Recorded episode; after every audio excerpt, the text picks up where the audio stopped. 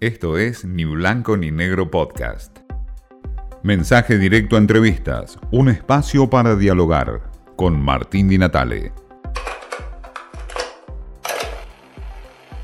Vamos a hablar con Graciela Fernández Mejide y quién más presente para hablar de la defensa de los derechos humanos que Graciela Fernández Mejide, una luchadora eh, desde la desaparición de sus propios familiares durante la dictadura hasta hoy no se ha cansado de luchar justamente por esta bandera de los derechos humanos en la Argentina.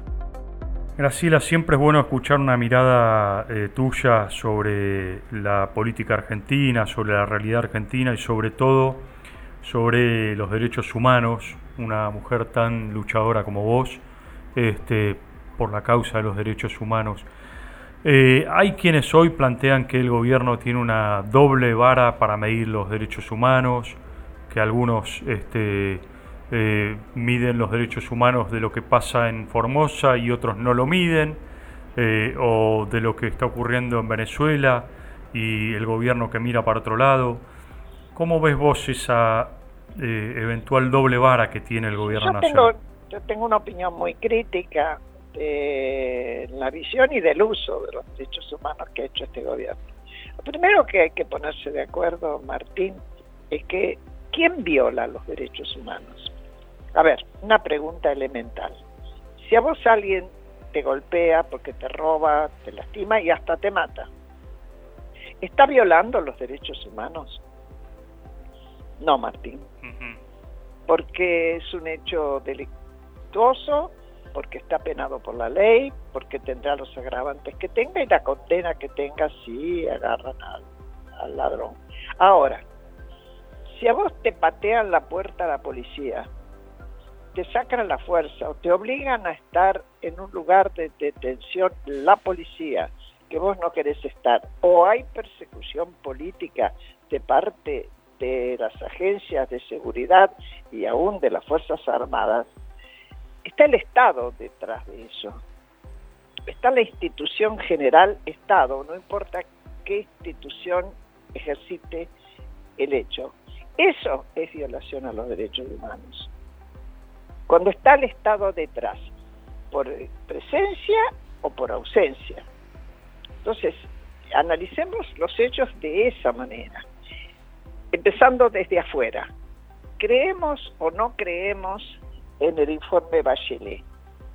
Yo personalmente creo en la seriedad del informe Bachelet por su propia seriedad, por sus posiciones ideológicas siempre con el tema de derechos humanos y por el prestigio de la organización donde está.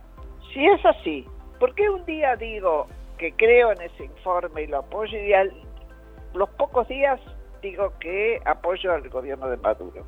¿Es o no violador de los derechos humanos el gobierno de Maduro? yo creo que sí. Y ahí es donde yo encuentro que la Argentina ha ido cediendo en sus posiciones de defensa nacional e internacional de los derechos humanos. Trayéndolo más cerca al caso de Formosa, como vos lo planteabas, todos vimos eh, agarrar de los pelos a una concejal y meterla preso eh, todos vimos a unas mujeres escondiéndose en el bosque, unas mujeres huichí, este, por miedo a que le sacaran los chicos. Fue filmado, fue grabado, fue entrevistado.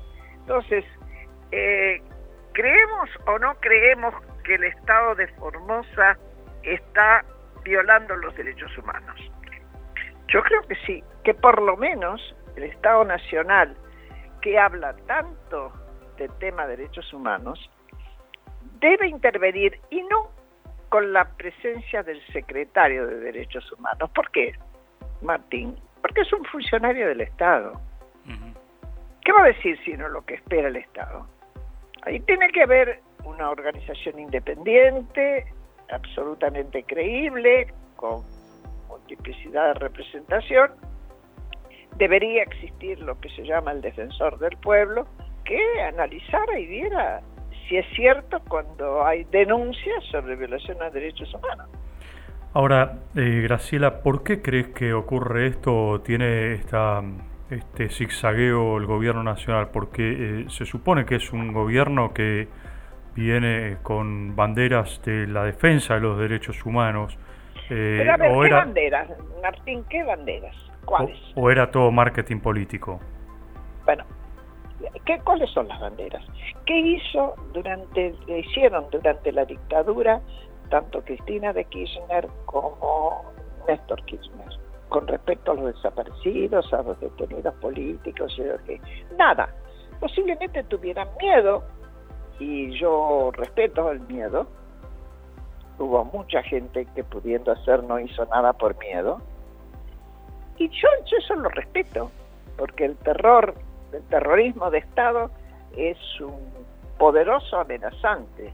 Ahora, que después no me vengan a decir, muchos años después de recuperada la democracia, de haberse hecho la CONAREP y el juicio magistral de la Junta, muchos años después, habría a decir que eran paladines de los derechos humanos porque reiniciaron los juicios que habían quedado suspendidos. No es así. En todo caso, todo caso, si pudieron reiniciarlos es porque alguien los había empezado. Si no, ya hubieran estado prescritos. ¿Y por qué crees que tantos em, movimientos u organizaciones de derechos humanos los, los acompañan, digamos? En realidad, no sé cuántos son ni cuántas personas son ya. Porque como comprenderás, si yo tengo 90 años, la mayor parte de las madres y abuelas, la abuela de nietos robados y desaparecidos, están muertas. Así que es un grupo chico. Y son organizaciones que entendieron que el recomenzar con la justicia era lo que estaban esperando, yo entiendo que es correcto que se sintieran acompañadas, pero después en ese impulso se incluyeron como parte del partido político. Claro. ¿Vos hoy llamarías organización no gubernamental a madres y abuelas? No, claro. Lo que hay me parece es un aprovechamiento político de una coyuntura política, ¿no? Así es, y una poca consistencia, porque no es chiste aprender lo que significan los derechos humanos habiendo sido víctima.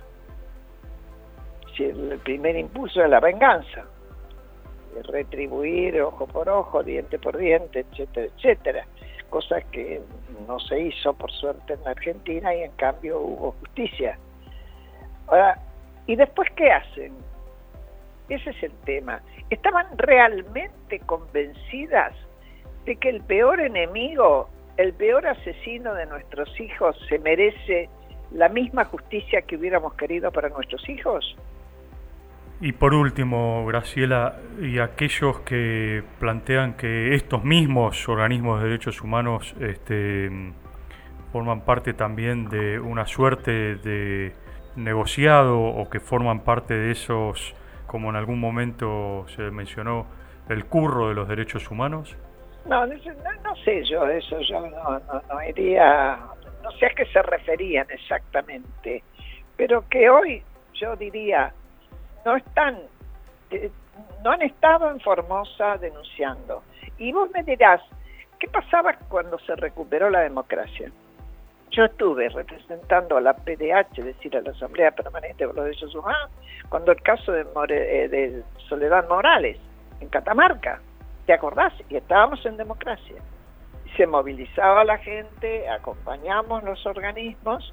Bueno, al final Menem este, hizo que renunciara eh, Ramón Sadi. Pero, es decir, uno se involucraba no importaba qué gobierno hubiera o qué estuvieran haciendo. Después un momento en que ese compromiso pareció desaparecer y quedar exclusivamente sometido a un designio político faccioso, porque es un pedazo del peronismo, ¿no? Este es el kirchnerismo. Graciela, muchas gracias por este tiempo y siempre es un gusto, escuchar es un gusto, Martín. Es un gusto escucharte y hasta siempre. Muchísimas gracias. Ex eh, senadora nacional, eh, ex ministra del gobierno de la Alianza y una incansable luchadora por los derechos humanos, Graciela Fernández Mejide, que nos dejó esta impresión de cómo está hoy justamente la Argentina en materia de lucha por los derechos humanos. Esto fue Ni Blanco ni Negro Podcast.